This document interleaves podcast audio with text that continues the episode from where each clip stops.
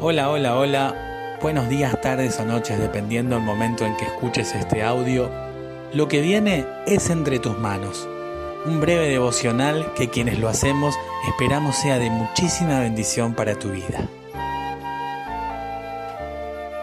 Mi nombre es Silvia Chávez y te invito a unirte conmigo en la siguiente oración.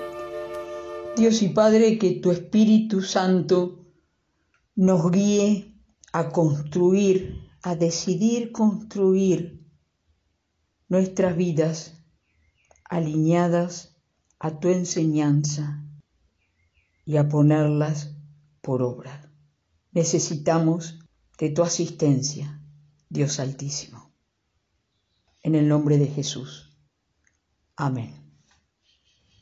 Que podamos alabarte con nuestras voces y con nuestras vidas dando gloria y honra al único que lo merece.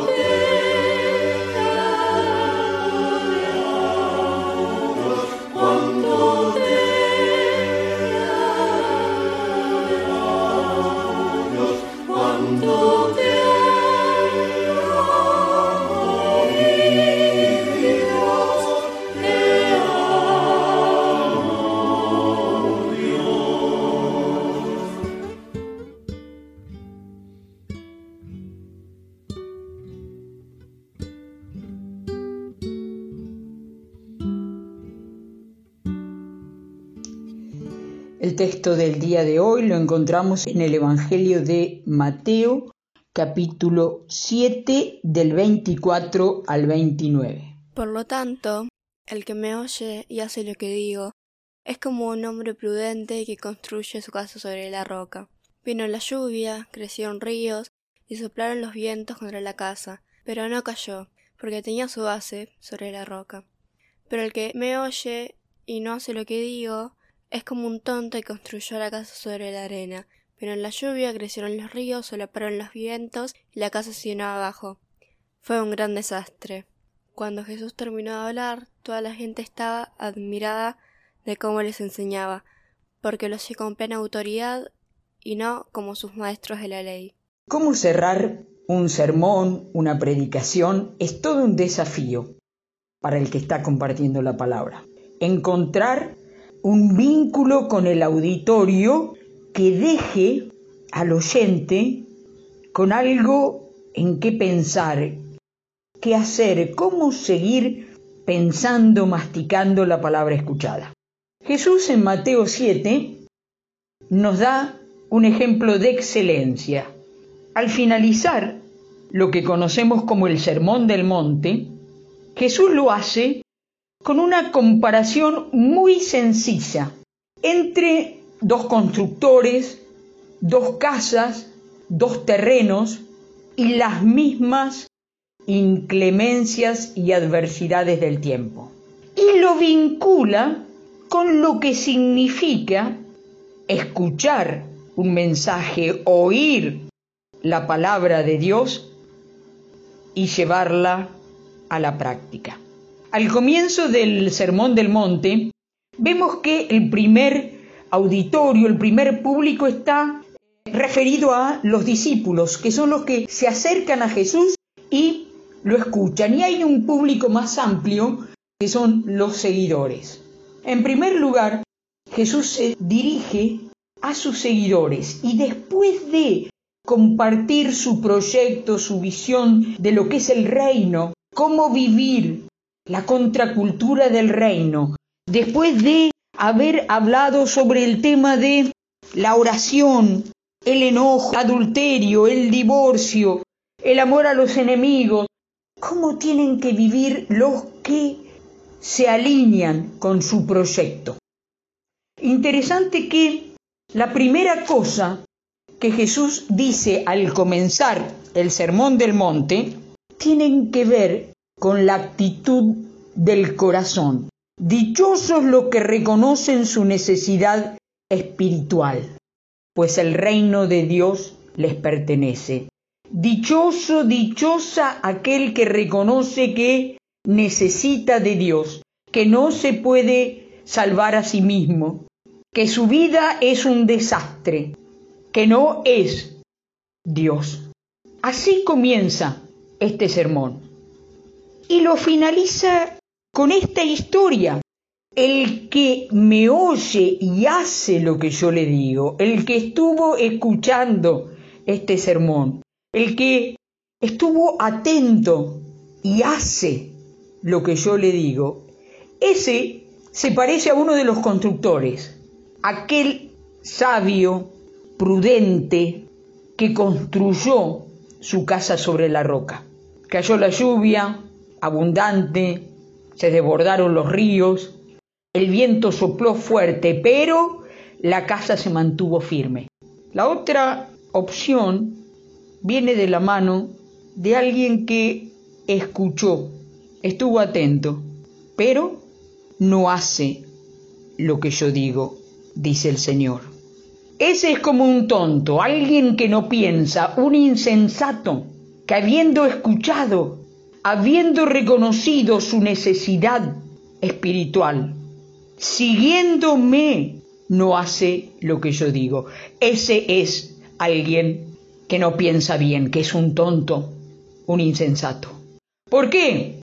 Porque es como construir una casa sobre, sobre la arena, sobre tierra movediza.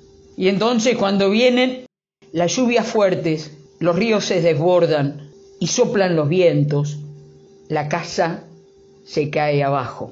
Es un gran desastre. Ese fue el cierre del sermón. Jesús deja ahora del lado del auditorio para que piensen. Discípulos y el público que estaba ahí habían estado atentos. Jesús se había sentado y había hablado largo rato sobre cómo era vivir en su reino. Había dado las pautas para alinearnos con su proyecto. Estos dos constructores viven las mismas inclemencias meteorológicas, los mismos problemas del tiempo. La diferencia está si uno fue sabio, prudente o tonto, insensato. Parece que la gente, cuando terminó de hablar, reaccionó con admiración de cómo les enseñaba. Había autoridad. ¿Por qué? Porque él vivía todo esto que enseñaba. Donde hemos construido nuestra vida, nuestra casa. Porque los problemas, las adversidades, los dolores van a venir, han venido, están en nuestra vida, en nuestras comunidades. ¿Es Jesucristo nuestra roca firme donde construimos nuestra vida? ¿Donde construimos nuestras comunidades? Porque si no, hermana y hermano, nuestras vidas y nuestras comunidades serán un desastre. Oír su palabra atentamente, pensarla, masticarla, escucharla y ponerla por obra. Vale la pena leer los capítulos anteriores de Mateo para entender de qué está hablando y por qué termina Jesús con esta comparación sencilla y profunda sobre dos constructores que su vida, sus casas, se mantuvieron o cayeron según el terreno donde la habían construido. Estamos a tiempo a corregir. No sigas construyendo tu vida sobre la arena. Si has escuchado a Jesús hablar a través de su palabra en la Biblia, a través de los devocionales, a través de las predicaciones, es tiempo tal vez que te detengas y busques poner el fundamento de tu casa, de tu vida, en tierra firme. Lo mismo también pienso para las comunidades de fe, que sigamos construyendo comunidades basadas en la roca firme, que es Jesús de Nazaret el Cristo, para ser de bendición, traer bien a los que los rodean. Que así sea. Gracias por escuchar Entre tus manos, un devocional presentado por la Iglesia Evangélica Metodista de Pronal. Podés conocernos en iglesiavernal.org. Te esperamos.